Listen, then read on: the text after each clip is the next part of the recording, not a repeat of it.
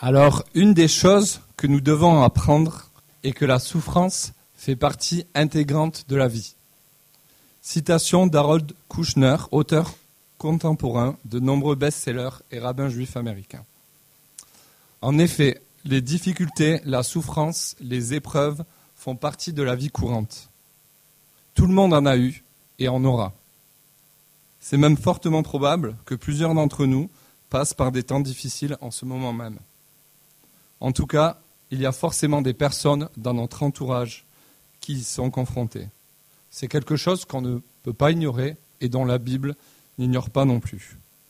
La plupart des personnages bibliques sont des hommes et des femmes comme vous et moi, avec leur fragilité, leurs doutes, leurs interrogations. Alors face à la souffrance, quel genre de commentaires est-on habitué à avoir? Voici quelques réponses courantes. Ça va passer, ça ira mieux dans quelque temps.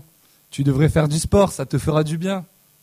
Va te changer les idées, éclate-toi, sors, profite, prends des vacances, pars au soleil, va faire du yoga, passe plus de temps avec tes amis, ta famille.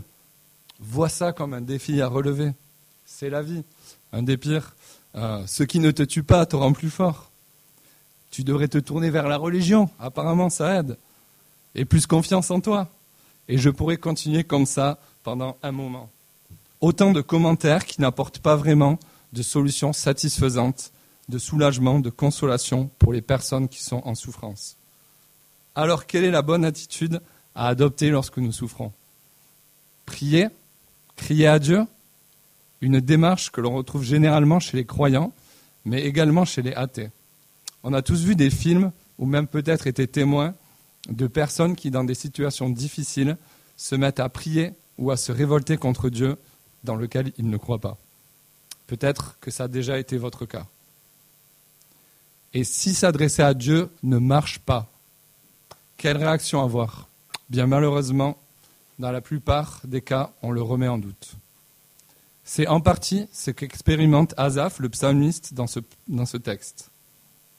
Nous allons voir ce matin, à partir de ce psaume, comment dans la souffrance, et pas que d'ailleurs, comment le doute subjectif est balayé par la méditation sur la délivrance objective? Nous allons voir ça en deux parties. Premièrement, une épreuve qui fait douter dans les versets 1 à 11, et deuxièmement, la délivrance objective dans les versets 12 à 21. Vous pouvez retrouver ce plan à l'intérieur de vos bulletins et garder vos Bibles ouvertes à la page 393 au psaume 77. Commençons par le début de ce psaume. Quelle est l'attitude du psalmiste dans les versets 2 et 3 Regardez. Il élève sa voix, il crie à Dieu, il insiste en le répétant deux fois pour marquer l'importance de son expression. Il est dans la détresse au verset 3. Il refuse toute autre consolation humaine. Il n'est pas d'humeur à aller faire du yoga, partir au soleil ou à se satisfaire du dicton pseudo-positif de son collègue de travail.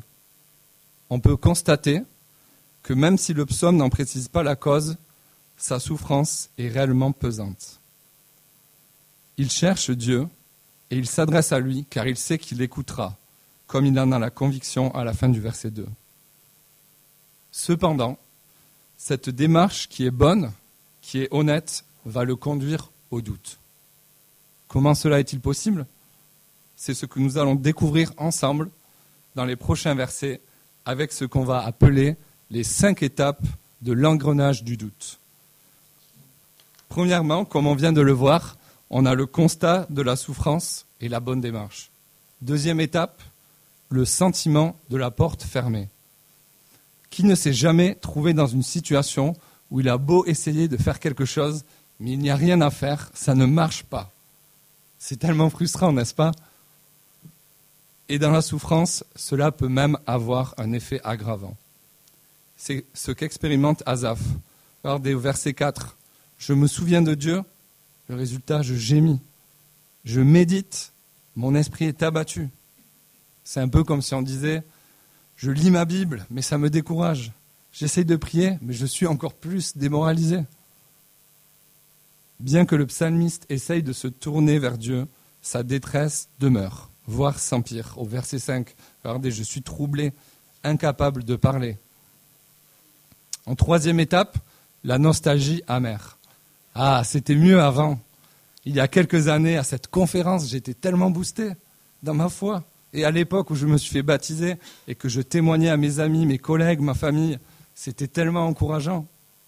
Pendant mes études de théologie, j'étais édifié, inspiré. Au début de l'implantation de l'église, c'était vraiment motivé. Le jour où on est presque était 20. Bon, en comptant les enfants, mais. Ou encore quand j'étais à Agapé, au GBU, et qu'on allait à la fac parler de Dieu, on avait des soirées super encourageantes, etc., etc. Pourquoi maintenant ce n'est plus comme ça? Qu'est-ce qui a changé?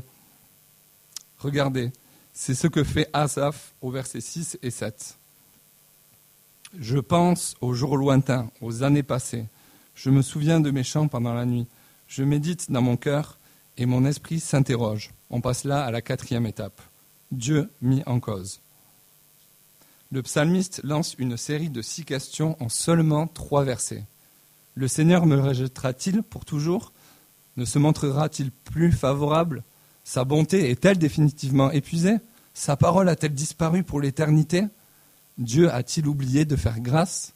A-t-il dans sa colère retiré sa compassion? J'ai tout fait ce qu'il fallait. J'ai crié à Dieu, j'ai essayé de lire ma Bible, de prier, mais c'est comme si la porte était fermée. Avant, c'était différent. Et si le problème ne venait pas de moi Le doute s'installe et on arrive au bout de l'engrenage avec la dernière et cinquième étape, la conclusion évidente. Voilà ce qui fait ma souffrance, verset 11. La main droite du Très-Haut n'est plus la même. Dieu a changé. C'est ça le problème. Dieu ne m'est plus favorable. Sa bonté est épuisée. Où est sa grâce? Où est sa compassion? Je souffre, moi, et il ne fait rien. C'est fini. J'arrête de lutter. Je jette l'éponge. Ça ne sert plus à rien. Et c'est ainsi qu'Azaph retourna dans ses lamentations et dans une souffrance plus grande encore. Ah mais non, ce n'est pas ce qui se passe. Heureusement et en effet, ce psaume ne s'arrête pas au verset 11. Azaph va se détacher de son ressenti, de ses émotions, et va méditer sur ce qui est objectif. C'est la deuxième partie, la délivrance objective. Après le verset 11, il y a une nouvelle direction, totalement différente. Le psalmiste dézoome, il se décentre de lui-même et il réoriente sa manière de penser. Il fait cet effort et veut se rappeler de ce qu'il sait de Dieu, ce qui est certain. Regardons ensemble au verset 12 et 13. Je me rappelle la manière d'agir de l'Éternel. Oui, je veux me souvenir de tes miracles passés. Je réfléchis à toute ton activité. Je veux méditer tes hauts faits. On voit cet effort. Oui, je veux me souvenir. Je veux méditer. C'est un tournant du psaume et on peut immédiatement en voir le fruit dans les versets 14 jusqu'à la fin. Le ton n'est plus dans la lamentation, mais dans l'admiration l'émerveillement du caractère de ce Dieu si grand, et cela se transforme en une hymne pour ses hauts faits. Ce changement ne vient pas juste de sa persévérance, mais surtout de l'objet de sa persévérance. Lisons les versets de 14 à 16. Ô Dieu, tes voix sont saintes. Quel Dieu est grand comme Dieu? Tu es le Dieu qui fait des miracles. Tu as fait connaître ta puissance parmi les peuples. Par ton bras, un terme utilisé pour imager l'action concrète et visible de Dieu. Par ton bras, tu as racheté ton peuple, les descendants de Jacob et de Joseph. Le psalmiste choisit bien ces mots. Il ne parle pas d'un Dieu mystérieux qui agit de manière cachée, mais de ces manifestations tangibles, historiques, ce dont des personnes d'autres peuples ont pu être témoins. Et les, 17, et les versets 17 à 20 sont une véritable poésie épique faisant référence à ce qui s'est passé dans l'Exode.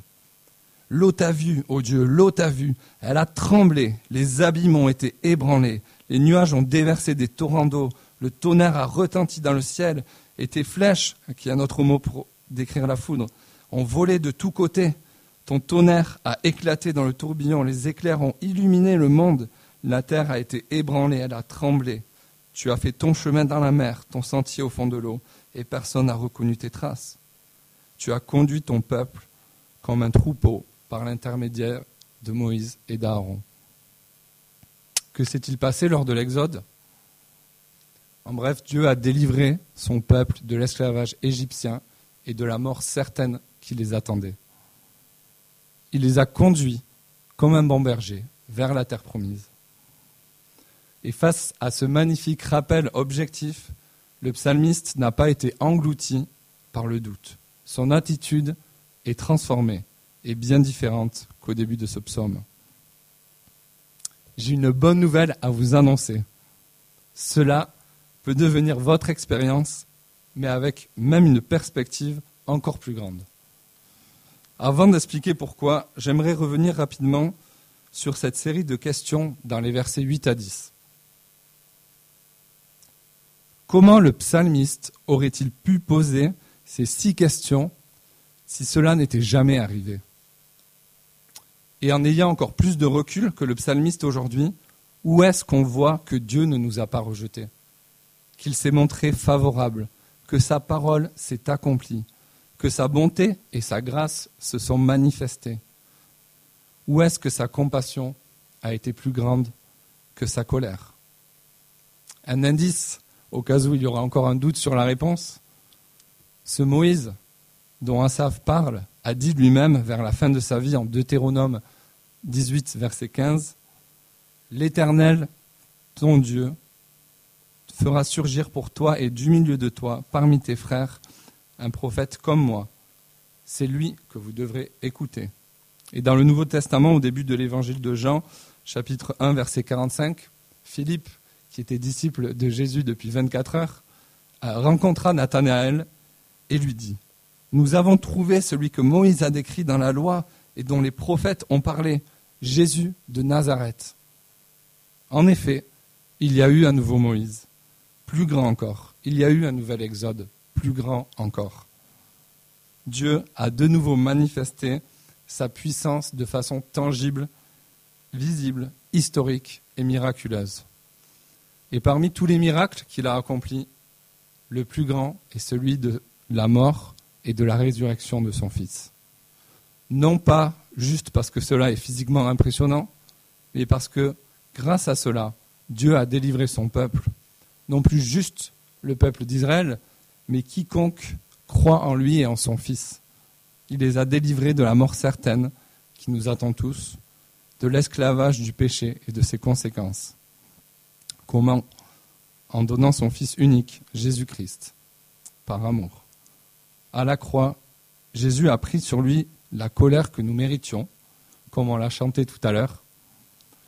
Cette grâce imméritée s'adresse encore aujourd'hui à toutes celles et ceux qui placent leur foi et leur confiance en Jésus. Et si ce n'est pas encore ton cas, où est-ce que tu places ta confiance?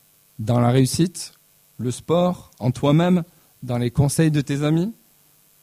Ce Dieu que tu as pu mépriser ou insulter ou même prier, est-il toujours un Dieu injuste et distant à la lumière de ce qu'on vient de voir ensemble Si tu as des questions, ne repars pas avec, pose-les, réfléchis-y.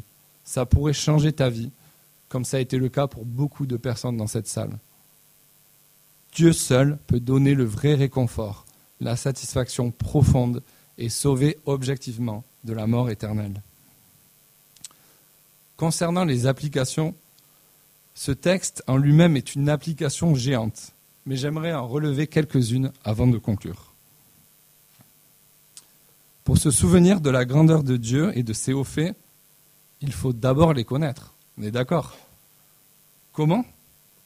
Au travers de sa parole. Et d'ailleurs, si vous ne possédez pas de Bible, je vous invite à repartir avec l'une d'entre elles qui est assise sur votre chaise.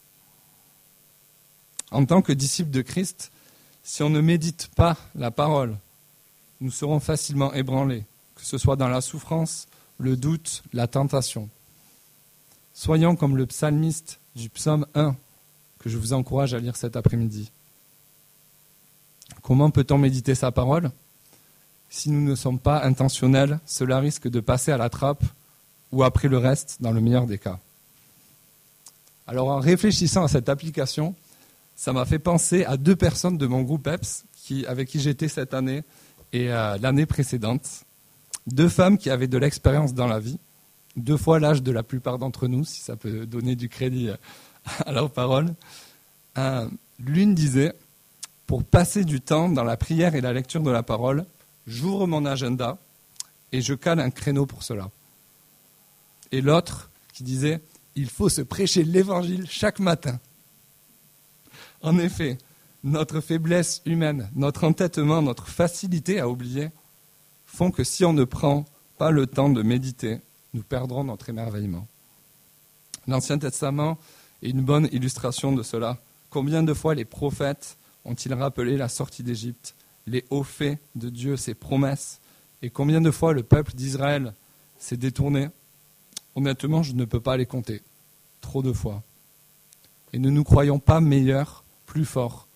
Ne soyons pas dupes, mais en étant avertis, prenant les bonnes précautions.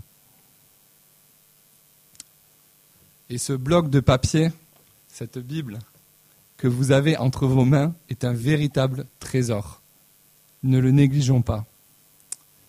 Dans cette Bible, au Romains, euh, au chapitre 15, verset 4, est écrit Or, tout ce qui a été écrit d'avance l'a été pour notre instruction, afin que, par la persévérance et par le réconfort que donnent les Écritures, nous possédions l'espérance.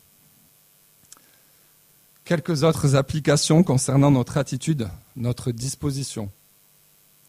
Comme nous l'apprend ce psaume, il faut faire attention à notre propre ressenti, qui n'est pas toujours aligné avec ce qui est objectif. Comment faire cela?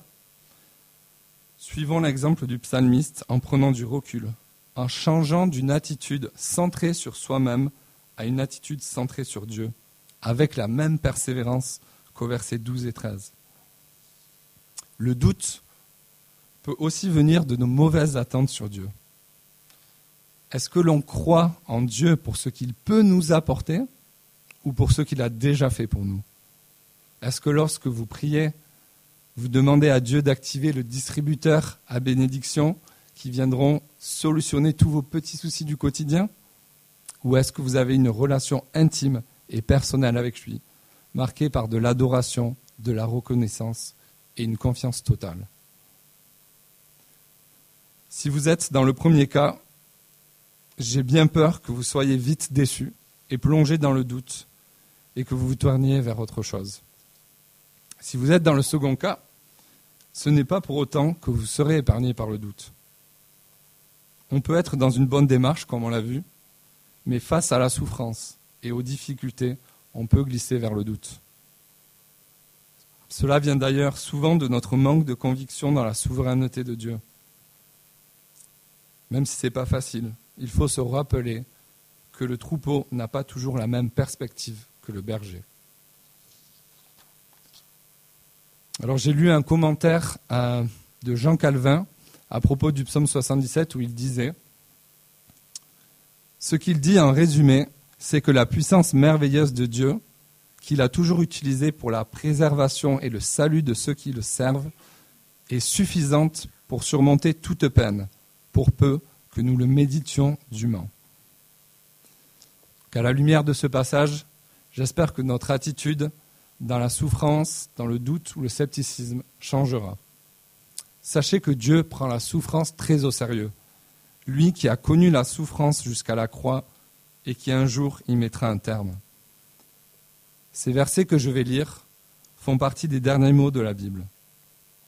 Dans Apocalypse 21, verset 3, J'entendis une voix forte venant du ciel qui disait, Voici le tabernacle de Dieu parmi les hommes il habitera avec eux, et ils seront son peuple, et Dieu lui-même sera avec eux. Il essuiera toutes larmes de leurs yeux, la mort ne sera plus, il n'y aura plus ni deuil, ni cri, ni douleur, car ce qui existait avant a disparu. Si nous sommes, disciples de Jésus-Christ, nous pouvons avoir une confiance totale dans notre avenir éternel.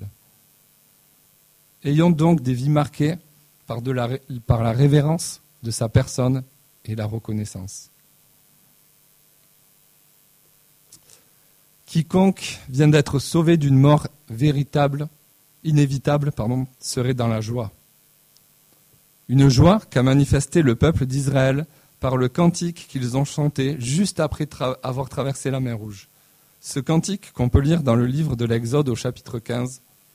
Je vais en lire deux versets et finir par la prière. Qui est semblable à toi parmi les dieux éternels? Qui est comme toi, magnifique de sainteté, redoutable, digne d'être loué, capable de faire des miracles? Tu as tendu ta main droite, la terre les a engloutis.